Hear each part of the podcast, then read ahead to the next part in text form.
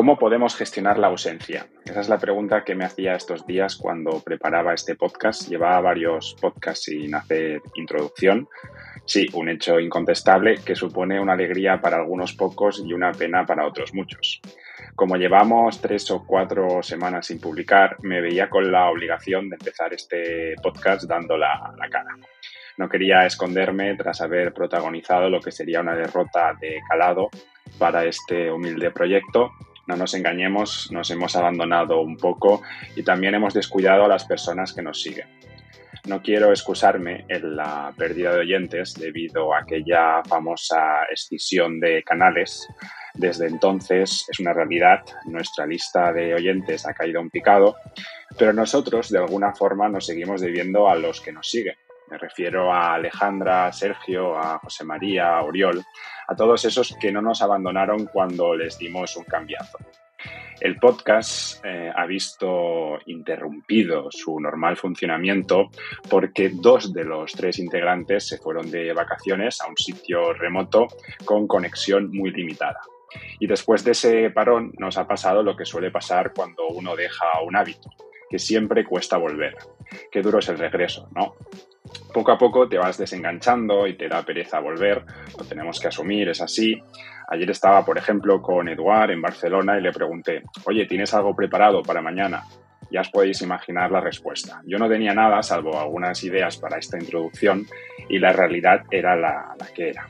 Pero los dos sabíamos, mm, de algún modo, que la única forma de volver es volviendo. Esto es como cuando uno deja de ir a entrenar, X, sabrás de lo que hablo. Eh, que no tienes que pensarlo mucho, que tienes que empezar, volver y, con el podcast pues lo, mismo. Este podcast es nuestro mejor ejercicio y nos tenéis que perdonar eh, porque poco a poco tendremos que ir cogiendo de nuevo la, forma, aunque creo que será bastante fácil porque el nivel era, era bajo. Así que empezamos con Rosewood, de nuevo, Sociedad Limitada.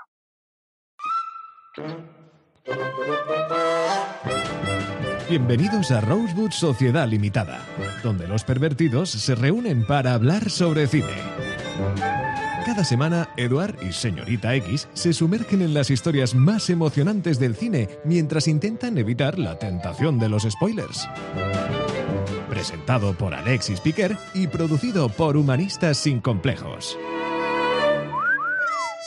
Rosewood Sociedad Limitada. Ni te cases ni te embarques.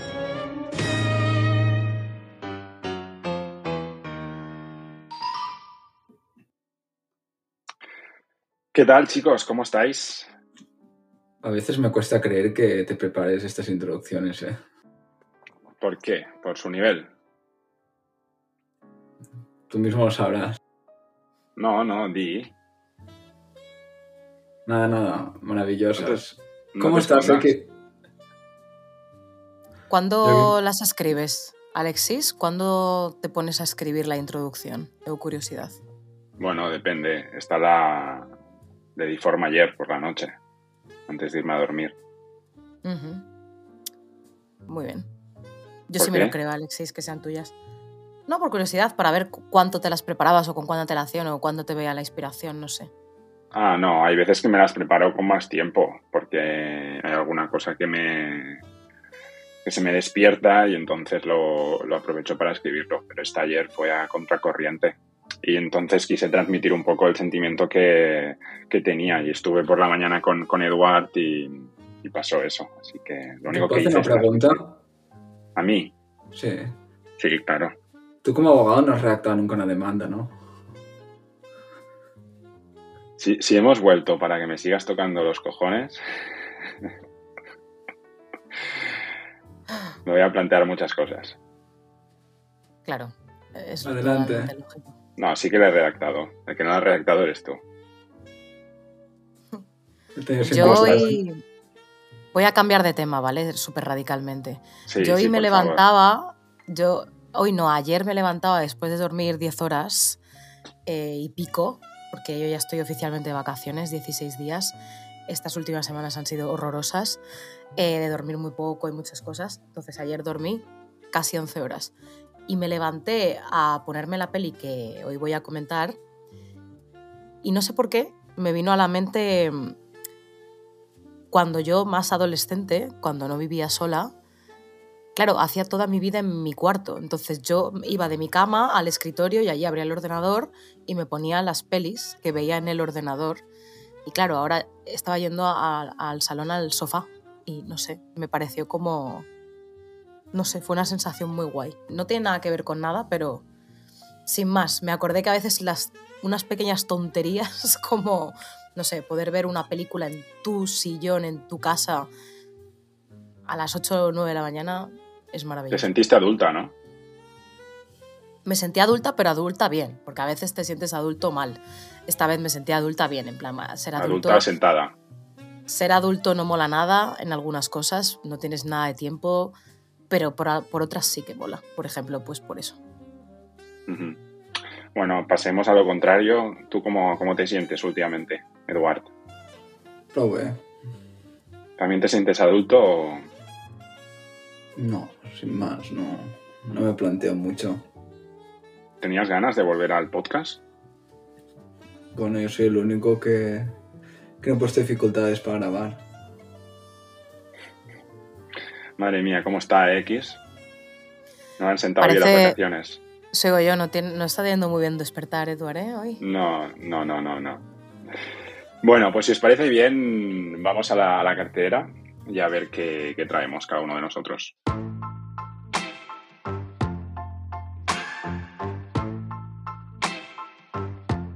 La cartelera.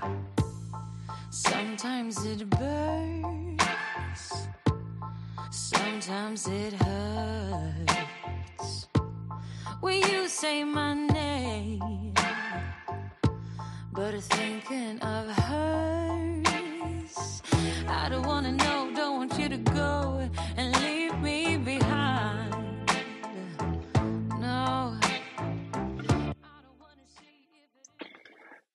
Yo no sé vosotros, pero yo desde antes de, que dejáramos de grabar el podcast no, no he ido al cine. Eh, por suerte tenía una película en la, en la recámara pero me imagino que vosotros sí que habéis tenido tiempo de ir a alguna, alguna sala. Yo solamente a, una, ¿eh? o sea, yo igual que tú. Es que coincidió que os fuisteis de viaje con mi jornada de exámenes finales, evaluaciones, fin de, fin de evaluación. Entonces yo, la última vez que fui, no recuerdo la fecha, pero vamos, que... O sea, es una película actual que todavía está en cartelera, evidentemente, pero hace mucho que no voy al cine, tengo muchísimas cosas pendientes. Parece que hemos eh, que vayamos al cine solo para el podcast, ¿no? que hemos logrado salir al cine si tenemos podcast, si no, como Eso lo pensé. Eso lo pensé, pero no. El podcast lo bueno que tiene es que te obliga a no dejarlo. Que a mí eso me gusta. Es como, yo pienso que todas las cosas tienen que tener a veces un puntito de obligación, porque muchas veces si no, no lo haces, ¿no? Entonces, pues el podcast nos obliga amablemente a tener que ir al cine y yo lo agradezco muchísimo. Pero bueno, hay veces que no se puede y ya está. Yo miré mucho cine avión. Sí, pero no de cartelera. Bueno, de medio año atrás. Ya, ya, ya, ya. Pero no, sirve. ¿eh? Ya al principio del podcast nos colaste un par de veces. Esta, esta vez, eh, estabais diciendo que no que vosotros vais a mirar al cine con, con la excusa del podcast. No, no, no, no, no, pero yo también miro cine en casa, pero decíamos de ir al cine. El hecho de ir al cine. Mm, sí, yo en el avión miré Larry David también. Eh, maravilla. Sí, en un pozo. Sí, sí, sí. ha, dicho ya que lo deja, que esta sí que es la última temporada ya. Pues 25 mm. años se acaba la Larry David. Sí, bueno, ya vemos un especial. Ya un especial. Ahora vayamos a la, a la cartelera X. Y le, invitamos, ¿eh? Sí, sí, sí. Hello, Mr. David. Hello. Tengo, tengo su teléfono. X, empieza tú, por favor. yo fui. Sí, sí. Voy a centrar un poco. Yo fui a ver la de Wonka. Pues no recuerdo cuándo se estrenó, pero cuando se estrenó, yo creo que fui aquel viernes que se estrenó. Eh, a los que fue un día que Eduard nos pidió los descuentos del cine y se enfadó porque no los había pasado y le dije que es que no eran de los Renoir. Fui a unos Cinesa que están en Méndez Álvaro que tienen películas dobladas y no dobladas. Entonces yo fui a la sesión de Wonka doblada. Y, y bueno. Pues ¿Doblada película tú? ¿Tú o la película iba doblada? ¿Tú qué crees? Mm, no, ese día no estaba especialmente doblada yo. Estaba bien. Me iba a ir luego, era, era antes del puente de diciembre. Estaba ¿Lo de ver una película doblada X es un placer culpable ya o...? No, no, no, no fui, o sea, creo que me he expresado fatal, lo he dicho al revés. Yo no fui a ver la película doblada, fui a verla en versión original. Ah, lo, vale, he, pues dicho mal, ¿no? Lo había entendido al revés, sí, creo que sí. Claro, por eso Edor me ha preguntado que si la película doblada o yo, no, la había, no le estaba entendiendo su chiste. Pues claro, sí, sí. ¿Quién de los dos estaba doblado? ¿O tú o la película? Ya, ya. No, pues en ese caso estaría más doblada yo y la película no, la película no estaba doblada. Hay opción de película doblada, pero no, yo fui porque en ese cine tienen algunas películas que dan la opción de, de Bose. Y bueno, pues bien, es un cine muy, muy mainstream, entonces está bastante a reventar, para que os hagáis una idea. Tiene como una sala superior donde hay ciertos recreativos cutres noventeros, no sé muy bien por qué. Y, y bueno, pues sin más, yo fui porque había palomitas dulces y porque Los Yelmo Ideal estaba ya petado todo. O sea, Wonka estaba a reventar el día del estreno.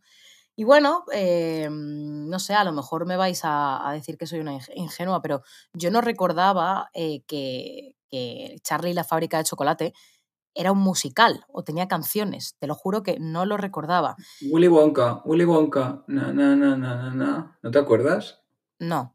Y cuando es que el cerebro a veces elimina, elimina cosas un poco traumáticas. Yo, yo soy muy exquisita con los musicales, a mí me gustan, pero tienen que ser muy buenos. Entonces no recordaba que fuera un musical y claro, me llevé un susto cuando me di cuenta de que esta película era un musical. Claro, mmm, pues hombre, se me hizo un poquito, a ver, no está mal, pero sin más absolutamente. No me esperaba otra cosa, la verdad. Me esperaba otra cosa. Lo bueno, eh, Hugh Grant eh, como un, un, palumpa, eso es un, punto muy gracioso. Y bueno, el personaje principal... Y Timothy, ¿no? También, el protagonista.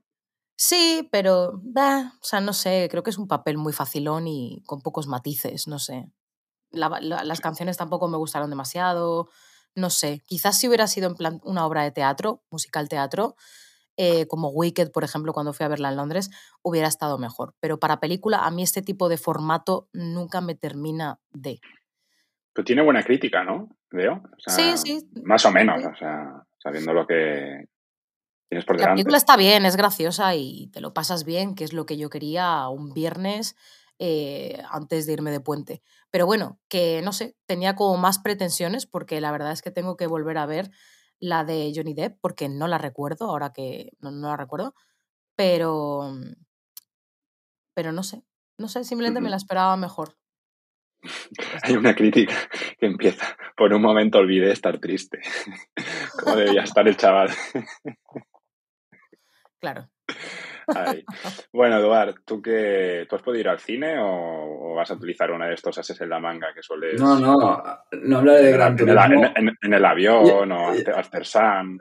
Por eso no hablaré de Gran Turismo ni otras películas que vi en el avión porque, porque estoy vetado por ti.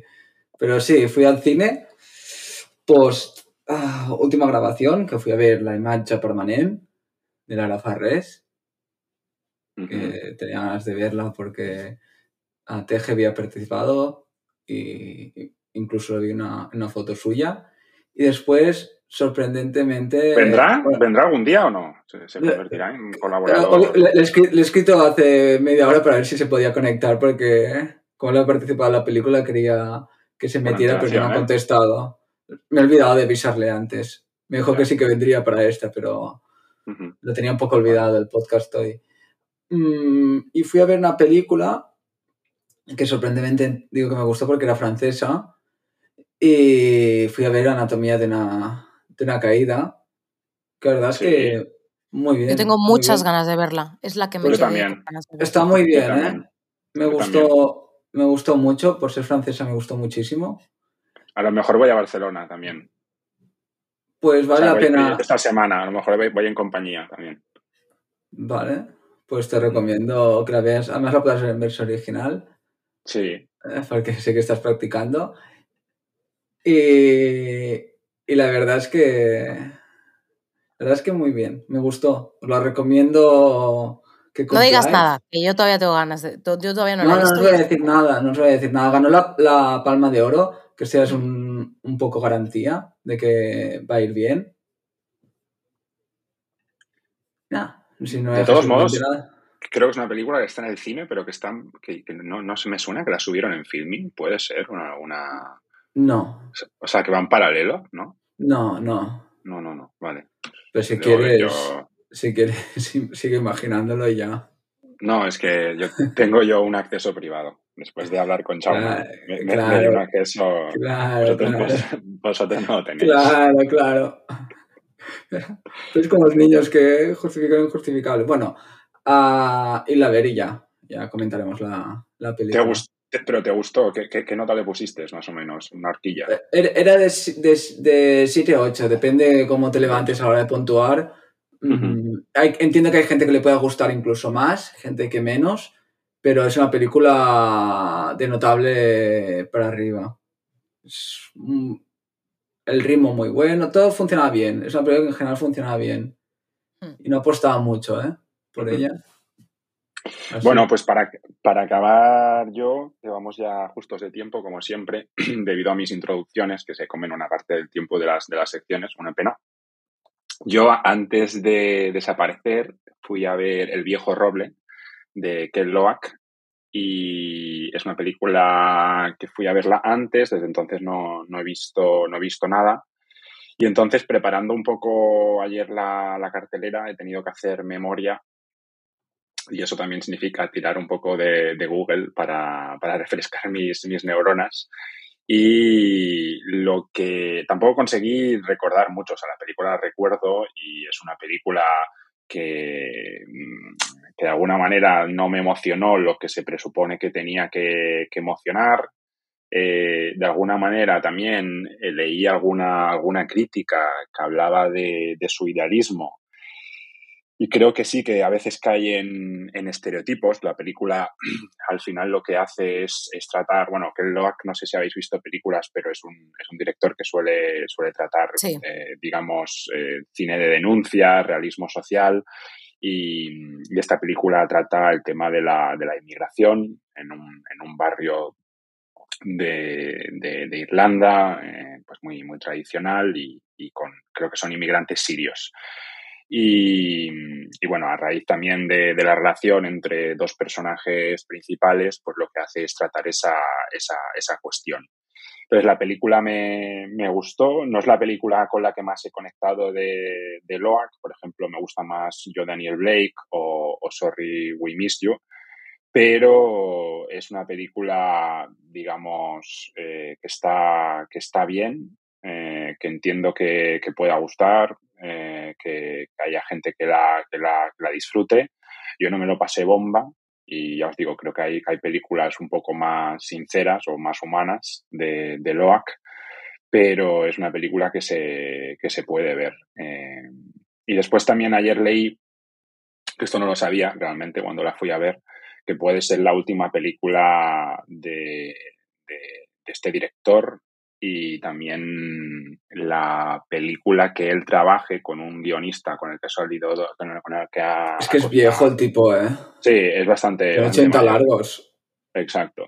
Y, se ve que el guionista Paul Laverty, que también tiene un par de películas con, o dos o tres películas con él, que yo tengo pendiente ver dos películas. Más, más, más. Tiene... ¿Más? Ah. Sí, sí, sí, es como siempre sale con un tipo que hace música y con Paula Berti es con el que casi ha hecho casi todos los guiones, o la mitad de ellos. Sí, algunas sí, algunas no, pero yo tengo dos películas pendientes de él, una que se llama Tierra y Libertad, que creo que esta sí que la has visto tú, Eduard, sí. que, que, que Arbollarín, no, no, porque es una película que es una coproducción eh, tanto inglesa como, como española. Y después hay otra película que es como la más destacada suya, que yo no la he visto, que se llama El viento que agita la cebada. Sí. Que, que, sale Cillian. Murphy. Exacto. Que es el, el, actor este de, de Peaky Blinders que se hizo tan, tan famoso.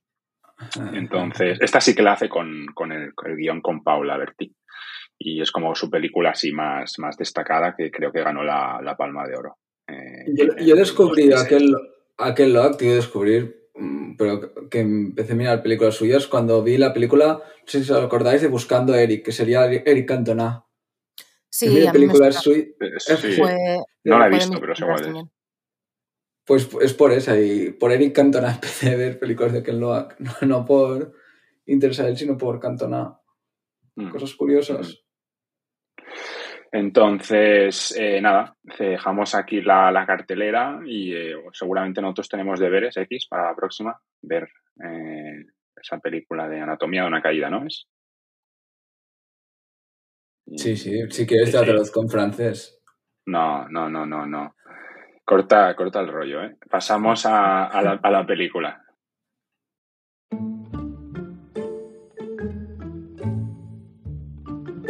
La película.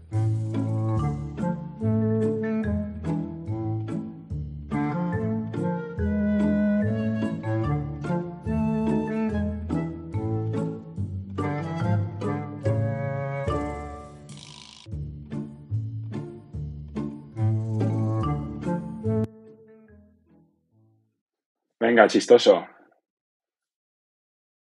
¿Chistoso? Sí, sí, sí. Ya lo sabes por qué. O sea, como no, tienes cámara, no te veo la cara esa que, tienes, que debes tener de paciguato, ¿no? Chicos, chicos.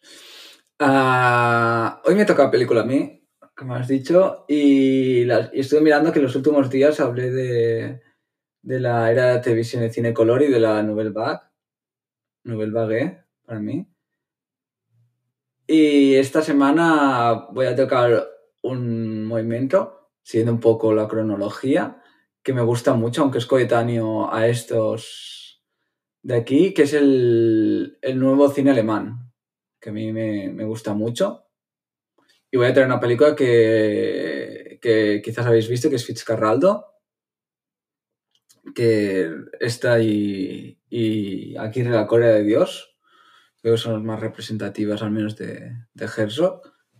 A mí es un movimiento que me gusta mucho porque Alemania se había como perdido, siendo una de las cunas del, cine, como decimos en su época con el expresionismo.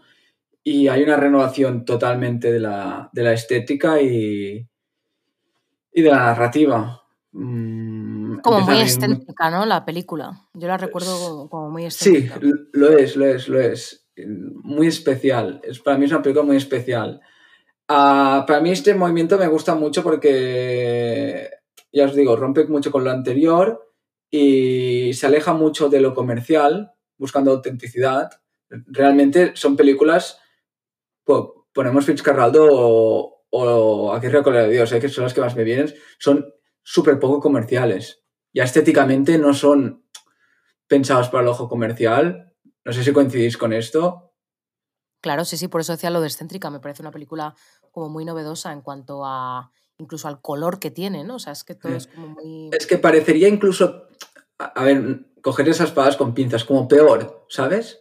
Sí, sí, sí, sí. Sé lo que quiere decir, que tiene como un toque. Mm, ya, es que es complicado explicar. No, no, está hecho para. Es como cuando vas a un restaurante y no te han preparado un plato bonito, que no está decorado, pero lo comes y es buenísimo. Empieza a tocar toca mucho la crítica social y política con, de manera diferente y, experimenta muchísimo. Es una época que, experimenta mucho con la narrativa de técnica cinematográfica. Hay una película que, para mí representa mucho que, de esto lo que estoy diciendo, que es una película que le gusta bastante a Alexis y nos gusta un poco a todos, pero que es París, Texas. Ah, sí. Sí, que, además... tiene, ese toque, tiene como ese toque... Exacto. Me gusta. innovador. Y, no, no sé. Y, y, todo este estilo personal que toca mucho, enfatiza en las experiencias humanas y, la exploración de identidades, algo que en Alemania no se está viendo. Acordaos que desde el expresionismo alemán pocas cosas vais a ver. Estamos en una época coetánea un poco a, al cine francés, a la época dorada de, Estados Unidos y rompe un poco con, todo lo, que habíamos visto. Hay una película que, en cuanto a temas sociales, que os, que recomiendo mucho de ver, que habéis visto, que es El matrimonio de María Brown, que también está muy bien. Me suena. Y, de hecho, antes, si me permites, comentabas París, Voy, a hablar algo porque como la película que comentas hoy no la he visto, pues para, para aportar algo distinto Eh, antes has comentado París, Texas, que es de Wim Wenders, y Wim Wenders tiene una, una, película que está asociada al país, Alemania del, del Oeste, eh, porque es del, del 76, que se llama En el curso del tiempo, que me acuerdo que para verla tuve que alquilarla en DVD porque no la, no la encuentras en ninguna plataforma y eh, es de las películas que más me ha gustado que he visto en los últimos 10 años. Eh, es, una, es una maravilla. Y, y en, en, en, Film Affinity tiene una crítica de, de, Bollero que dice maravillosa, una de mis películas favoritas del cine moderno. Entonces, bueno, dejo este, este apunte para... Se llama En el curso del tiempo. Es la historia de dos amigos que viajan, es una road trip que viajan a lo largo de la frontera de, de Alemania del Este y el oeste a través de los pueblos con un foco puesto en el cine, porque lo que hacen es ir visitando cines. Es que Bollero tiene una relación de amor-odio de escalada con Wim Winders, porque él adora la película que has comentado, al igual que odia una que se llama El cielo sobre Berlín. Sí, Wim, Wim Wenders, ¿no? Es. Sí. Bueno, solamente se pronuncia diferente y si sí. encontramos un señor con bigote corto o un simple alemán, veríamos que, que pronunciamos mal y que sale Peter Falk, el de, de Colombo. No lo digo porque tú eres sospechoso de, ¿sabes? de equivocarte en ese tipo de cosas. Soy sospechoso habitual, que dice en algo cinematográfico. Y Bollero tiene esta relación de, de amor de. Es un tipo que yo creo que representa también mucho este movimiento. Y son, tiene estilo muy propio. Para mí, una cosa bonita que tiene, como cualquier movimiento considero que debe tener, tiene mucha identidad propia expresionismo alemán, ves una película de expresionismo alemán, hay de expresionismo de, la nueva ola, y, sabes que, es, que este nuevo cine alemán es mucho de esa época, que es de los 60, 80 más o menos, y rápidamente cuando ves una película de esa época ya sabes que es suya.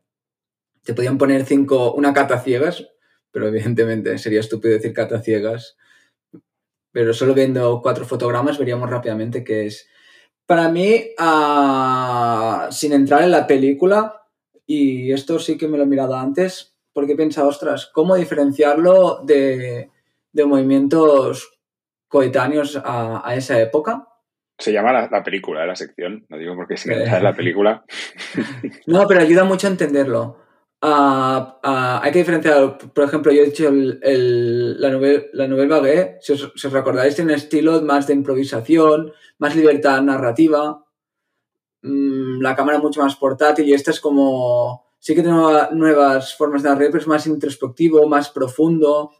Después también, um, para mí mucha gente, para mí, y ya me meto en la película, para diferenciarlo mucho de, de, la, de la era de Hollywood, que, que la era de Hollywood nueva de esa época es mucho más comercial y artístico. Con una, un ejemplo que me gusta mucho poner de esa época es la película de Alexis que, le, que comentó hace en tres o cuatro podcasts, que es Taxi Driver, que son uh -huh. casi de la misma época, pero se nota al nuevo cine alemán tiene mucha, mucha menos influencia del mercado y tiene estilo que, que con esto vais a concordar que es mucho más austero y reflexivo. Sí. Es muy austero, muy austero el cine alemán. Y bueno, la película que, que traigo es Fitzcarraldo, no, tampoco quiero comentar demasiado, pero tiene como tres temas a tener en cuenta, que es la ambición y la obsesión, que por eso yo creo que es una película que a todos nos, nos gusta este punto. Yo la definiría, que no he encontrado, cuando estaba leyendo críticas de nadie lo considera así, pero para mí lo considero, lo considero personalmente, que es un cine de aventuras para adultos. Porque los cines de aventura suelen ser mucho para, para niños. O es cine para, todo, para todos los públicos. Y lo bueno que tiene Fitzcarraldo es que tiene este punto de, de cine aventuras muy para adultos. El, bar, el, el barco es muy... No sé si recuerdas X la escena del barco que la quieren subir que están obsesionados que, que, que, fue real además, porque el director estaba colgado y quiso subir un, un es barco. verdad, es verdad. Yo leí en su momento cosas que de la Tiene biografía y un documental asociado que es mi, mi enemigo uh, íntimo, que habla sobre su relación con Klaus Kinski y él. Es maravillosa. Es, yo creo que es un documental obligado a ver después de la película, que, fue, que es una metáfora de los mayores desafíos del cine. Fue de las películas más complicadas de la historia del cine Ah, incluso el director amenazó en asesinar al, al, actor y lo apuntó con, con una pistola o con una escopeta. Los secundarios se ofrecieron voluntarios para asesinar al, a Klaus Kinski, que yo creo que denota mucho lo que fue. Y es una película que para, para el mismo director es, es su, su, su película favorita. Mm, es la que más le ha gustado. Sale una de las chicas más guapas de la historia del cine, del cine que es Claudia Cardinale, el cual Klaus Kinski... Después de, después, después de Mae West. Esta es la favorita de tu abuelo. Sí, la, la estampita. Eh, la que tenía en la cartera. Eh, y así como, como resumen de la película he cogido directamente la, la sinopsis que sale en Film Affinity, pero creo que es más que, que correcta, que, que, habla de Fitzcarraldo, que es un excentro y megalónomo hombre de negocios, obsesionado con la ópera, que ha, sido, que ha ido perdiendo prestigio y fortuna de las empresas sin futuro. Es una película, Alexis, que si no has visto está en Filmin, nuestro patrocinador, no sé, no sé. y que te, va, que te va a encantar. A encantar, es una maravilla, es una película que puedes ver una y otra vez. Pero no me va a encantar por la calidad de la película, porque es una película muy Alexis, porque como tú siempre eres un aventurero en esto. Sí, no, tú eres muy aventurero además. No, no, no. Digo, digo, digo, valga la redundancia. Ah, Yo soy aventurero de aventurarme con esto, pero tú te gusta mucho el cine aventura, por eso digo valga la redundancia. Sí, sí, Esa película que, que, te va a gustar porque el cine aventuroso a ti te, te, gusta, aunque no es especialmente Alexis, te va a gustar mucho por la temática. Ah, los actores, Klaus Kinski para mí es uno de los mejores actores de la historia del cine. Es una maravilla de actor. Uh, un poco con ciertos problemas, yo creo, mentales.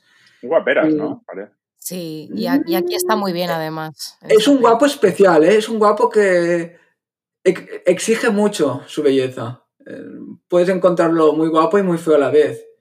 Claudia Cardinal es... sale increíblemente bien increíblemente bien. Tiene este punto de cine épico que te va a gustar. La fotografía es única, es única y yo creo que justifica mucho esa época.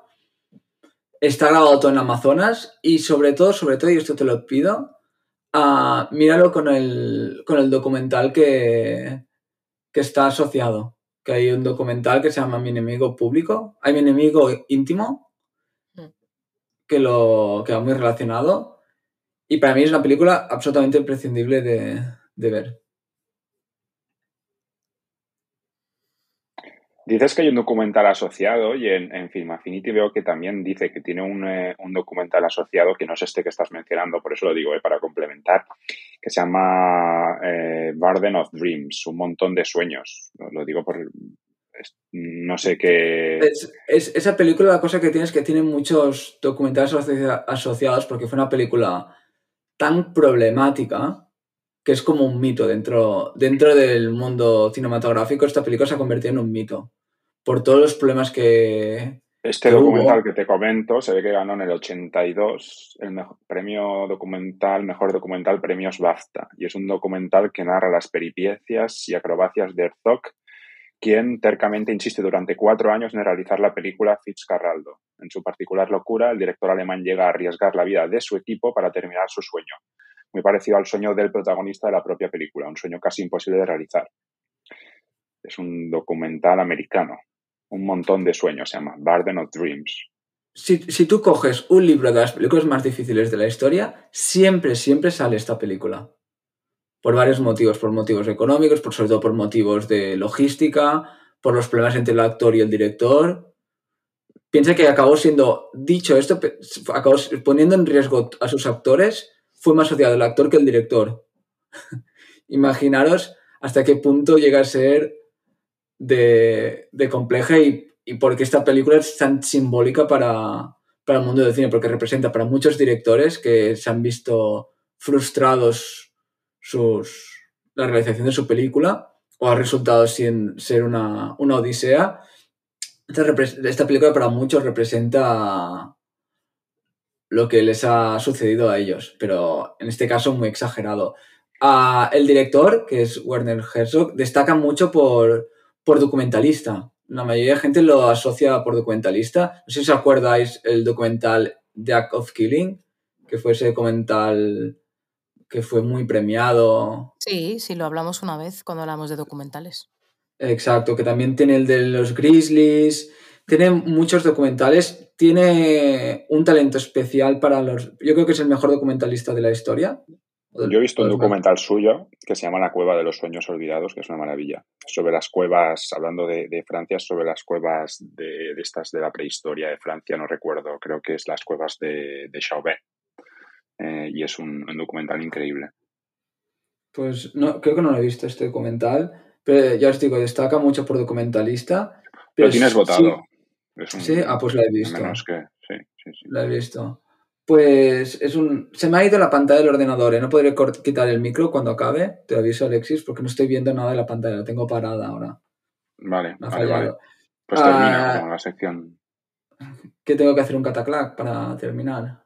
No, no, no, termina la sección, digo. Ah. estás alargando. sí. Nada, que es más documentalista que, que director de cine, pero sigue siendo un director maravilloso y la película representa muy bien el movimiento que he hablado y, y, aunque, aunque, no representare, representare mm, os lo recomiendo mucho que la vierais. Pues muy bien, gracias por traernos esta sección. No ha estado mm. mal por, por no habértela preparado. Eh, pero bueno, es lo que llevas haciendo toda tu vida, así que por eso lo, lo superas con garantías. Vamos a la sección de juego.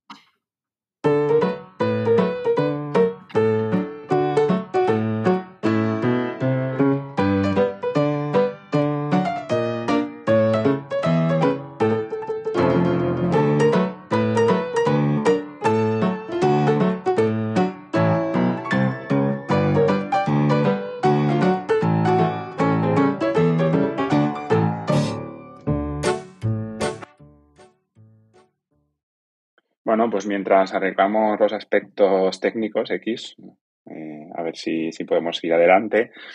Para esta sección de, juegos os quiero leer un titular que leí esta semana pasada en un diario que decía, el titular mm, decía, ver películas y series fragmentadas, la nueva e ilegal, se pregunta entre interrogantes, moda de los jóvenes en TikTok la popular plataforma vertical se ha convertido en un escaparate para consumir nuevos títulos y clásicos de forma distinta. Y después, el recorte que yo leí en una newsletter que me envían dice, las películas ahora se ven, puntos suspensivos, a trozos, consumir títulos fragmentados en TikTok ya no es una excepción y se explica así, los jóvenes de la generación Z y los millennials han nacido en una época frenética y huyen de las obras largas. Iba a leer, iba a leer drogas de las eh, obras largas. Entonces, lo primero que quería hacer es eh, preguntaros qué os parece, o sea, qué os dice este titular, qué, opináis. Nada que no supiera ya. O sea, yo lo veo continuamente en las aulas. Pero ya no solo en eso, sino incluso en, en, memes que ellos se ponen de moda, ¿no? Y hay ciertos memes que se van poniendo de moda y algunos yo les pregunto que de, que de dónde vienen porque algunos son a lo mejor de un videojuego, otros son de... No, no saben, no, o sea, no, ellos no ven la fuente original, simplemente viven como de picoteos, de conceptos, pero que ni siquiera saben el por qué. Yo me acuerdo un duendecillo que se puso de moda, un duendecillo azul, que yo tenía curiosidad por ver eh, de dónde venía porque se había hecho viral tanto para niños de primero de la ESO como de cuarto, que hay bastante diferencia en cuanto al nivel de adolescencia y ninguno de ellos supo explicarme exactamente de dónde procedía. Simplemente se había viralizado y les hacía gracia y ya está. Entonces ese es el nivel que tenemos ahora mismo en, los chavales, al menos de España. o sea, no picotean. Les cuesta muchísimo ver una película. Yo me acuerdo que el último día de clase les propuse a, a varios ver una película.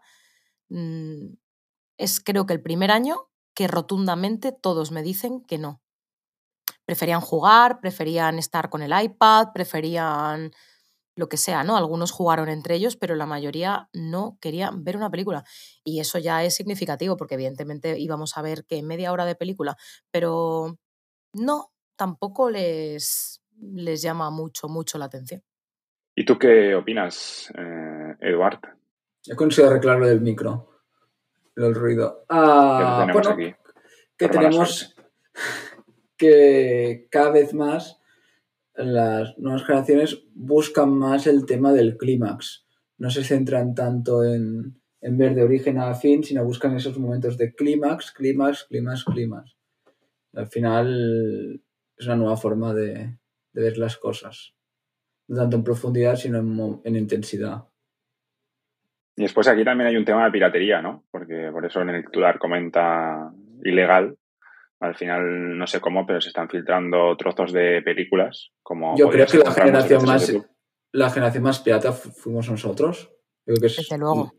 Yo creo que los que nacimos finales de los 80, principios 90, somos los de Cinetube, Series Yonkis, Ah, Emule. era, otra- se era otro contexto. Era otro contexto Sí, pero, pero era piratería. Era piratería por ahí. Ahora todos estamos, sí, pero ahora todos estamos dispuestos a pagar suscripciones, prácticamente para todos, si, si el servicio es bueno.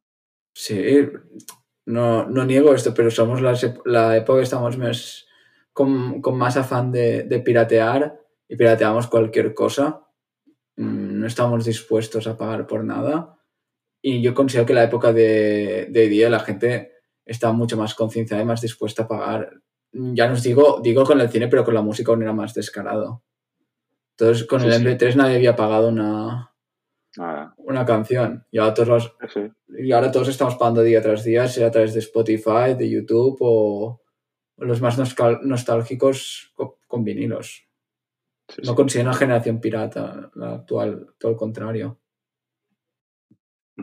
Bueno, en base a este titular, nada, muy rápido, quiero plantearos una serie de preguntas. eh, no sé si, si, si acertaré en el, en el planteamiento, pero si pudierais escoger una o dos escenas o momentos de vuestras películas favoritas, eh, favoritas ¿cuáles, ¿cuáles serían? Entonces, lo, lo que he hecho es un trabajo exhaustivo de investigación y tengo aquí tres de vuestras películas favoritas, o al menos es lo que he visto. Trabajo vuestras- de, trabajo de exhausto de investigación por Alexis Piquer. Adelante. Sí, sí, he ido a Film Affinity, he, he- he puesto eh, vuestras películas eh, con notación más, con, eh, más, más alta y, y he escogido tres. Eh, entonces empiezo por X, si me Venga. permites, eh, Piratilla. Sí. Eh, he co- escogido tres películas, entonces me, me gustaría, a lo mejor no, no te acuerdas, ¿eh? Eh, si fuera TikTok esto, eh, ¿qué dos o tres escenas destacarías de la película eh, Pierrot el Loco, por ejemplo, X? Si no la tienes muy en mente, paso a otra. Es que además esa película, buf, buf, no sé. Le tienes El puesto un final- 10, ¿eh? X. Sí, sí, sí. Ah, vale. El final, desde luego, y luego seguramente hay un par de escenas icónicas que también, cuando están ellos en el coche, bueno, es que, Ujú. lo te- no sé, lo tendría que mirar con más detenimiento, pero vamos, que es, es que como toda la novel back es muy bonita, entonces es muy fácil. Des- después, Persona, de Berman.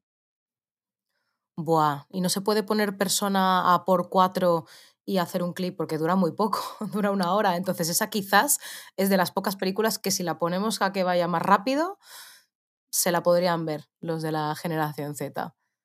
Pues lo mismo, es que al final es un diálogo, o sea, es que persona es un diálogo, entonces, pues partes de ese diálogo cuyo guion tendría que revisar, pero es que persona es increíble de principio a fin. No, está lleno de imágenes, ¿no? También, súper... Bueno, pero las imágenes ta- sí, pero yo creo que lo importante de esa película es el guion.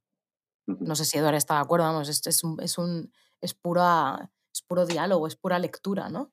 Es, eh, a ver, a mí lo que me va a pasar antes de que pregunte a Alexis, y no, y no tengo ningún afán de boicotear, ni obstruir, ni lo que sea, me- a mí me cuesta, soy muy poco de escenas y me gusta mirar mucho las cosas en, en perspectiva. Y por ejemplo, persona, no sabría decir, recuerdo, tengo muchos flashes de los colores y los cambios de escena cuando hace eso, pero no sabría decir, a mí me preguntabas persona que también es de mis películas favoritas, no sé- sabría decir un momento, un Ya. momento concreto. No, Concretamente, sé que, sé en que es esa difícil, peli, ¿eh? No. ya, ya. Y, y más, y más sin avisaros antes, lógicamente. Si os aviso antes que dais una vuelta o algo, pues es... Pero ya sabía que era, era temerario. Y la última película, X, es de un director que te gusta mucho, que creo que, que está empezando un poco así a, a ser moda, que es Wong Kar Wai, que es Deseando Amar. ¿Por qué dices que se está empezando a poner de moda? No sé, últimamente como que lo pregunta, ¿eh? también he hecho esta pregunta. ¿Sí? sí, muy rara pregunta. Ya lleva años de, de moda. déjale que, Eduard, déjale que, que se justifique. No, no, no, es una sensación. Tampoco lo tengo un argumento como muy sólido, pero sí que es verdad que, no sé, últimamente habré visto en algún sitio así un poco más, no sé, más mainstream o algo así, lo he visto un par o tres de veces y, no sé por qué tengo esa sensación. Pero a lo mejor soy yo que antes tampoco lo conocía mucho y de repente se está poniendo de moda para mí. También, también puede ser. Quizás está viendo, quizás está, quizás a lo que tú te, refieres, la sensación que te está dando, es que quizás está empezando a ver algunas películas que se inspiran, si es que no se han inspirado ya otras antes, pero como más claramente influenciadas por Wong Kar Wai, que puede ser, ¿no? Una la comentamos aquí, ¿no? La de Sothu River eh, tenía un claro, una clara influencia de Wong Kar Wai, ¿no? Pero bueno, Buff, In the Mood for Love. Es que yo creo que esta fue la película que fue el año 2000 que lo desató todo, porque a las de las anteriores que es Chunking Express, Express.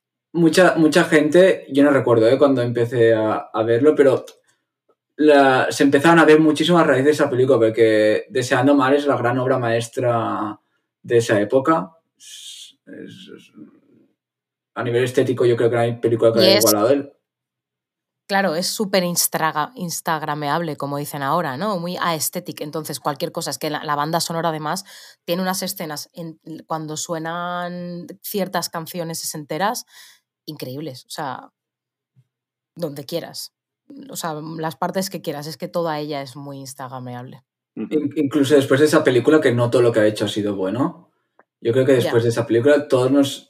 Cualquier cosa que, que salía de él, lo la gente lo miraba, ya lo miraba con otra perspectiva, ¿eh? de, de, manera injusta, en sentido favorable hacia él, pero la gente lo, lo miraba con ganas, porque cuando un director ha hecho una obra maestra, tiene como la autoridad moral de hacer cosas buenas, malas, incluso decir, sentirte tú culpable por no haberla entendido muchas veces. Claro.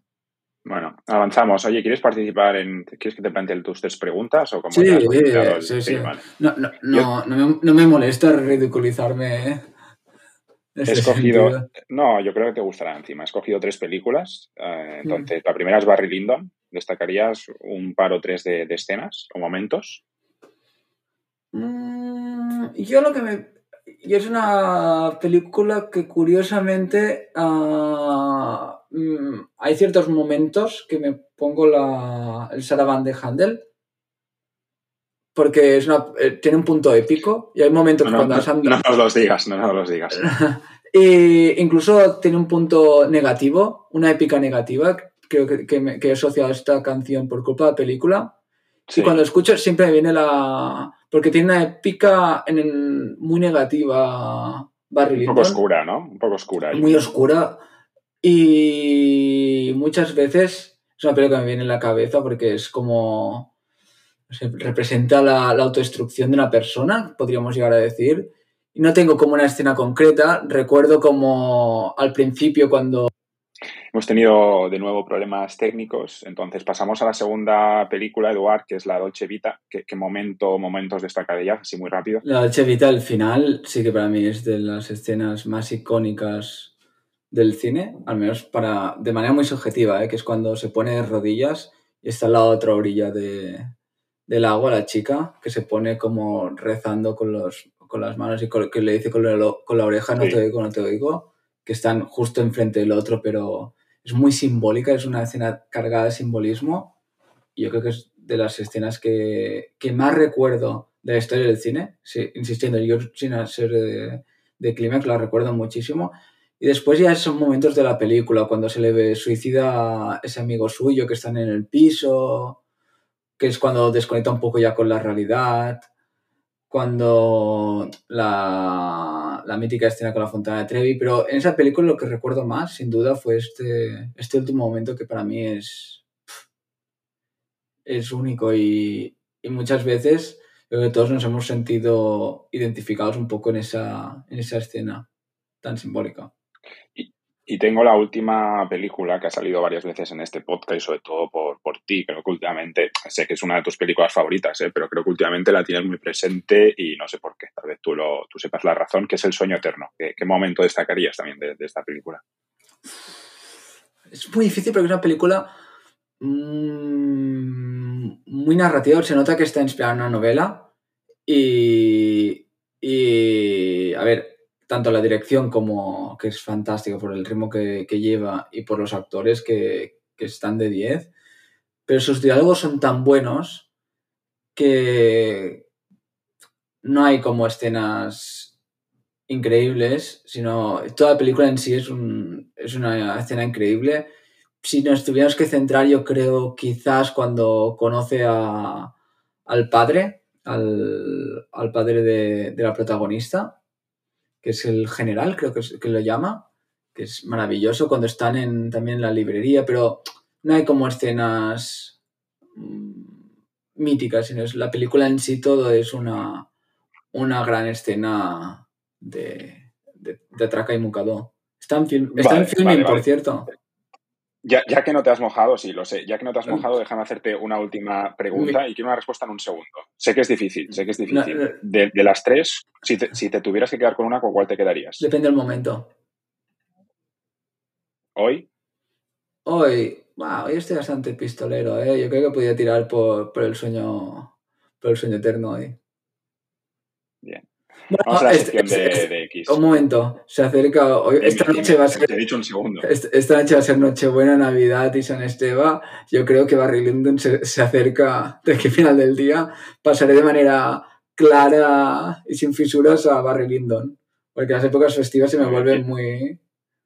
En fin. ¿Y el día de fin de año, con, con cuál te quedarás? Sin duda con Barry Lyndon. Vale, vale, vale. Vamos contigo, X, por favor. Sácame de, este, de esta pesadilla. La femme fatal.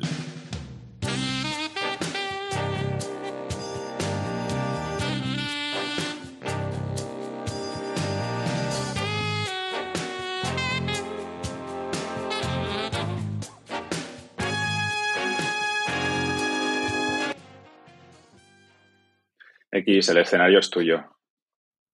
Bueno, os traigo mm, una película que así, con el calentón encima, no me ha dicho gran cosa, pero creo que sé justificar ahora mismo por qué, ya habiéndole dado una vueltecilla.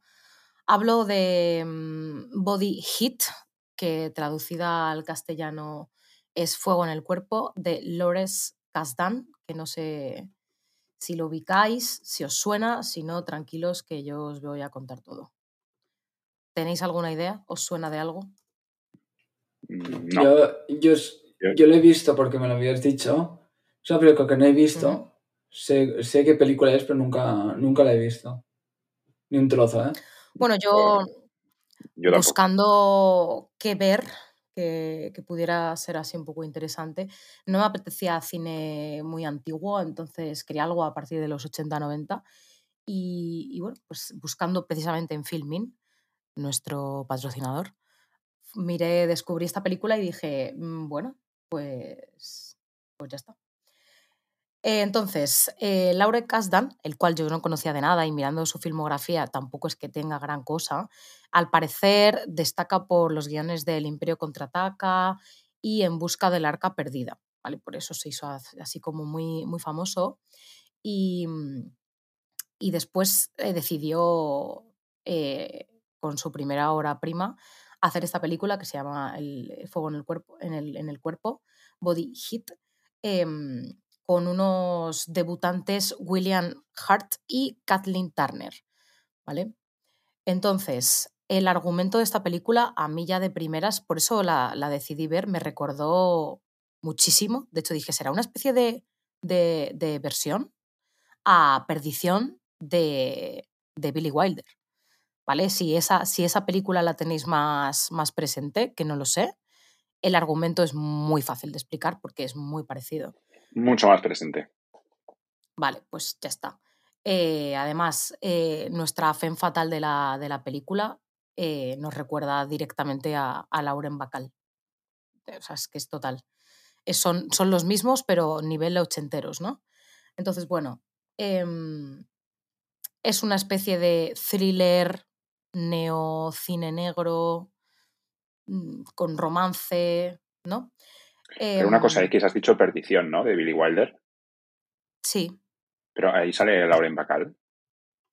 no, pero nos recuerda a Ah, Lauren vale. Bacall. Ah, vale, vale. vale. No, la de, la de Perdición es Bárbara Stanwyck. Sí, sí, sí. Vale, vale, vale. Me había confundido. Pero a mí me recuerda mucho a Lauren Bacall. Eh, esta, por el peinado, o sea, la protagonista de, de esta película me recuerda mucho como a Lauren Bacall, incluso por cómo va vestida, por el físico que tiene, no me recuerda tanto a Bárbara Stanwyck, la verdad. Pero bueno, el, el argumento es muy sencillo, aparece en primer plano William Hurt, que es Ned Racine, que es nada, pues un abogado que está en, la, en Florida en verano con un calor, una barbaridad. Em, y nada, pues está soltero, fuma como un carretero, como en casi todas estas películas. Y pues nada, mm, trasnochando una noche se encuentra ahí a Matty Walker, que está muy bien colocada mirando el mar, preciosa y no sé, muy, muy bien puesta ella. Y nada, pues eh, empiezan a hablar, él se le acerca a ella y ella de, primer, de un primer momento ya le dice que está casada y que no quiere nada. Pero bueno, no quiere nada, pero hay tonteo ahí, ¿no? Entonces, bueno, em, tras mucho insistir, eh, acaban, acaban intimando, no sin antes saber un par de diálogos graciosos a los 15 minutos más o menos de película, en, en los que se encuentran también casualmente en un bar, ¿vale? En un bar al que, en el, al que él va con frecuencia, está ella. ¿Vale? Todo esto nos va dando un poco como pistas, ¿no? De lo que luego, por dónde van a ir los tiros, pero la verdad es que eso está muy bien llevado porque no, si lo ves desde un punto de vista ingenuo, no te lo ves venir del todo. O sea, que no debe estar mal. Lo que pasa es que, claro, yo decía todo el rato, esto me está recordando algo, esto me está recordando algo. A mí me recordaba efectivamente a Perdición de Billy Wilder. Entonces, bueno, ella desde el primer momento le dice, le dice que, que no es muy inteligente, que parece muy poco inteligente, que eso le gusta. ¿Vale? Y eso también nos va a dar un poco de pistas de por dónde van a ir los tiros. Y a partir de ahí, eh, pues eso, van intimando y, tienen una relación al principio sexual y luego ya se convierte en algo más afectivo, ¿no? Entonces, todos los elementos del género están en la película. El típico protagonista con un poco de suerte abogado, que además es un poco tonto. La típica mujer espectacular, inteligente, misteriosa, que es eh, Matty Walker. Y, mucho humo, ¿no? Mucho humo y, y casi todo se desarrolla durante la noche, casi todo. Entonces, bueno, ella está casada eh, con un ricachón que siempre está fuera de casa por cuestiones de negocios. Y bueno, no sé si os imagináis lo que viene después, ¿no? Pues ellos acaban, pues parece que enamorándose y él eh, decide, porque además lo decide él, que hay que matar al marido, que hay que matarlo y ya está, y que ella herede todo y, y que vivan felices y coman perdices, ¿no?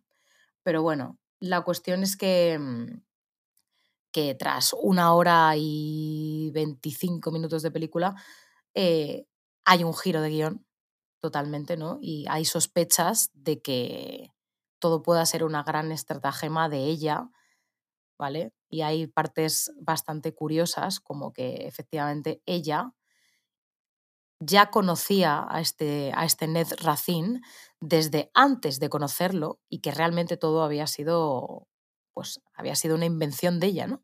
Ella sabía dónde buscarle, ella sabía que él se iba a acercar a ella y ella, como buena femme fatal maquiavélica que hace cualquier cosa para conseguir lo que desea, que es quedarse con la herencia de su marido. De hecho, eso se repite todo el rato, se repite mucho que es un animal salvaje y se repite muchísimo que es una mujer que no duda en hacer lo que, lo que sea necesario. Que eso es un detalle muy guay del guion, que realmente mm, ya se nos avisa, ¿no? De todo el rato. Y la escena final, que tampoco quiero entrar mucho más en detalles porque es una peli que está bien para ver.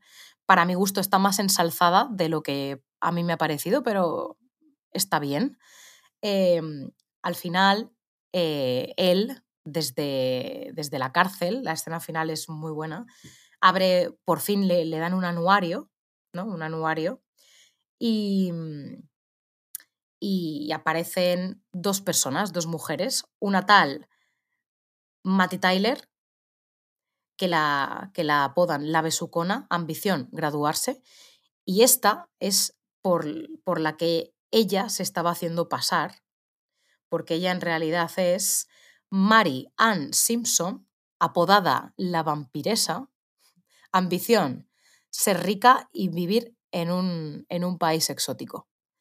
Entonces, justo después de, que él mirase de Nerracin mirando el anuario, aparece una escena en la que ella está, pues no sé, en las Maldivas, tomándose un mojito con un tío al lado, que le dice, hace calor, ¿verdad? Y ella dice, sí. Las vampiresas, eh, volviendo al origen de la fe fatal.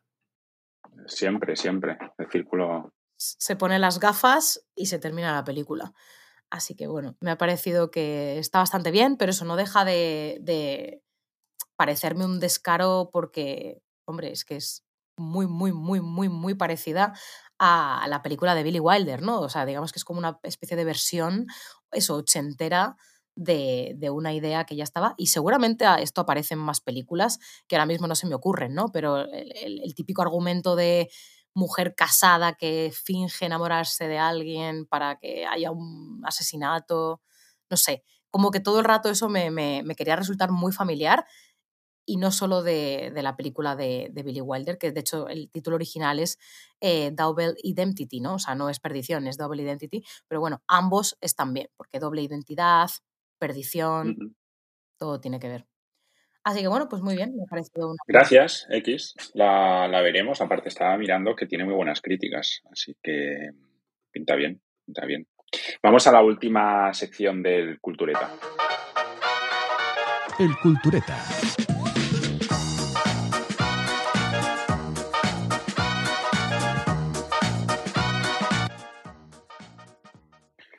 En el último podcast eh, ya hace, hace tiempo. No, no puedo decir eso del año pasado, que es una broma muy, recurrente en estas fechas o próximamente. Eh, os pedí que eh, teníais que traer una película que os sugiriera algo relacionado con Argentina, con lo que es para vosotros Argentina. Puede ser una película argentina, no puede ser una película argentina.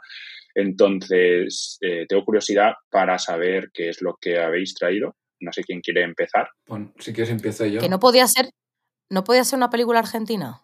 Sí, puede serlo, sí, sí, claro. Ah, vale, vale. Pero que, era algo muy abierto, la verdad es que no lo concreté demasiado, fue, fui, ambiguo. Eduard. Pues a ver. Yo traigo una película que me recuerda a los argentinos, que es El lado oscuro del corazón. Representa muy bien cómo son los argentinos. Un pueblo que no, no te cae demasiado bien, ¿no? Mm. Lo que dijiste Pinocho la última vez. Sí.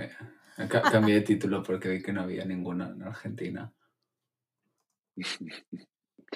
Vale, pero ¿te gusta esa película? Más allá de, que te recuerde. La detesto. No. Vale, o sea que todo es todo es mal, ¿no? No, no, no, no. Esa conclusión la, sacas tú libremente, pero. Ah. Te puede no gustar una película y representar muy bien algo. Vale. No es nada en contra que tenga con ellos. ¿Hay, ¿Hay, algo Argentina igualmente que te guste? Así, Maradona. Maradona. Vaya. Sí, sí, siempre personajes. X lo ha vivido mucho mi, mi adoración por Maradona. Un amigo mío francés hablamos de Maradona día tras día. X, ¿tú qué has traído? Pues una película de mi adolescencia. Estoy como muy adolescente últimamente, normal. Eh, que de hecho tengo que revisionar, pero es la típica película que me da pánico revisionar pues porque no sé, seguramente ahora quizás me parecería un truño o no lo sé, ¿eh? pero en su momento, además, recuerdo que dentro de la poca viralidad que podría haber en esa época, era como muy viral, ¿no? No sé, al menos dentro del mundillo cinéfilo adolescente, bueno, es Martín H., que es una película que quizás, pues sí, eh, ¿os suena? ¿La conocéis, Martín H? Sí, que sale Ponce. Yo la tengo como muy... Sí, bueno, es Juan Diego Boto y el principal protagonista y luego salen unos cuantos, pero...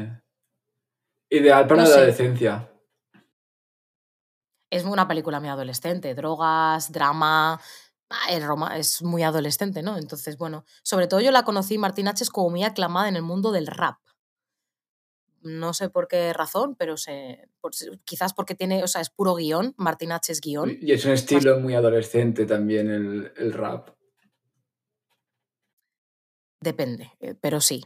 El rap tiene siempre hay, tiene mucho tirón en los adolescentes. Adolescentes con rabia. Esta película recuerdo haberla vista y, no la tengo votada, pero creo que la, la vi en su día. Bueno, yo tengo que revisionarla porque sí que tenía como cierta filosofía que ahora mismo no sé si sería filosofía como baratilla adolescente, pero sí que tenía ciertos conceptos que en su momento dije, wow, ¿no? Cuando eres adolescente y todo como que te sorprende más, pues a mí me gustó mucho, es súper argentina y, eso, que me acordé y dije, uy, tengo que volverla a ver tiene muchas reflexiones, ¿no? Así idealistas, recuerdo, conversaciones entre los personajes, sí. Sí, hablan del amor y es como un grupo, además están como bebiendo, ¿no? Ahí dialogando. En una mesa, sí. Sí, muchas conversaciones en una mesa. Pero es muy, muy, muy, argentina, pero el director, hay unos actores principales que es Poncela, he dicho Ponce, es Poncela, es, es español, que es el del Arrebato, la película esa de Zulueta que nos gusta bastante. Ese actor es una maravilla. Sí, sí, sí, que es español. Cardenal, Cardenal Cisnero. correcto, correcto. No, no recordaba. no recordaba. Que es, verdad que también sale en Curro Jiménez, este tipo. Pero ya en papel mucho más pequeño. Sí, sí, es este actor.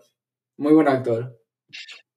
Yo, eh, para, para, acabar, he traído un documental, película, que se llama El silencio es un cuerpo que cae, que tenía ganas de, verlo. Cuando, cuando Filmin lo, subió a su plataforma, le dio bastante bombo. Eh, ya sabéis que Filmin a veces destaca eh, películas y series para, para, ver. Y en ese momento no lo vi y con la excusa de, de esta sección lo, lo, he visto y es un documental bastante original porque está hecho mayoritariamente con películas caseras de 8 milímetros y de VHS que grabó el padre de la de, de la que dirige el, documental. Eh, entonces ella lo que hace es recuperar ese, todas esas cintas y a partir de ahí también eh, pues eh, organiza lo que es el, documental para explorar un poco lo que eh, era una vida, digamos, íntima y desconocida, secreta de, su padre, muy relacionada con la homosexualidad. Y después también lo que hace es explorar todo el retrato político y social de una época, de los años 70, 90 en Argentina, donde había mucha, mucha represión. Entonces, me ha gustado bastante y está en, en Filming, que también es una, en este caso es una garantía porque es nuestro patrocinador. Para, la siguiente, para el siguiente podcast, em, que es con invitado, ya que no hemos dicho nada, entonces no sé si, si podremos decir nuestras, nuestras películas, tendremos que ver cómo organizamos, pero para el siguiente que podamos hacer esta, esta sección, lo que os pido es una película relacionada con la prehistoria. ¿Vale? Con la prehistoria. Podría haber sido la de Herzog, ¿eh? El documental. Sí, sí, sí. Eh, de hecho, lo, lo, lo, he mencionado, pero lo, tenía la idea anterior.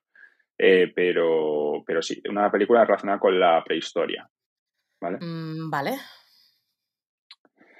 Y nada, lo dejamos aquí porque yo creo que, que vamos bastante mal de tiempo. Eh, hemos tenido que cortar dos veces, así que no, no tenemos una referencia. Eh, soy muy contento de volver a hacer el podcast. de cara al año que viene tenemos un, un propósito que es organizarnos mejor y traer más invitados.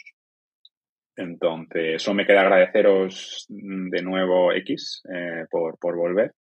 Nada, yo también tenía ganas. Bueno, la semana que viene más. Y a ti, Eduard, eh, no sé, no sé qué decirte.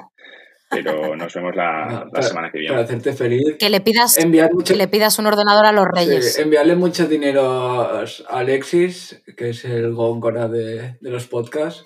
Es decir, que siempre pasa por apuros económicos para tirar sus proyectos adelante. Ah, si queréis, en, en, la descripción os colgará su Bizum, su número de cuenta y, le podéis, hasta la dirección de su casa porque queréis enviar algún aguinaldo. Y nada, que tengáis muy buen año, chicos. el dinero lo, utilizaré para comprarte un, micrófono o, un ordenador. a, a, mí me gustaría mm, pedir a nuestros fieles oyentes recomendaciones para la próxima semana la FEM Fatal, ¿vale? Vale. Vale, vale. La, las próximas semanas tenemos invitado, entonces a lo mejor hacemos un programa especial. Bueno, pero que, vaya, que vayan diciendo que yo, que yo tengo tiempo, tengo 16 días para ver películas y, y hacer las cosas con tranquilidad. Vale, pues las 10 personas que nos escuchan ahora mismo eh, nos enviarán sus recomendaciones. Eh, gracias a... Y fotos picantes para Alexis.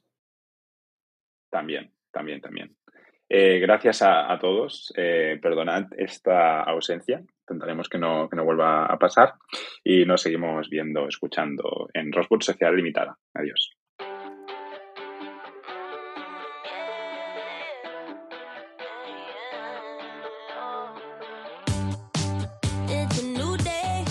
Rosewood Sociedad Limitada, un podcast de cine sobre cine.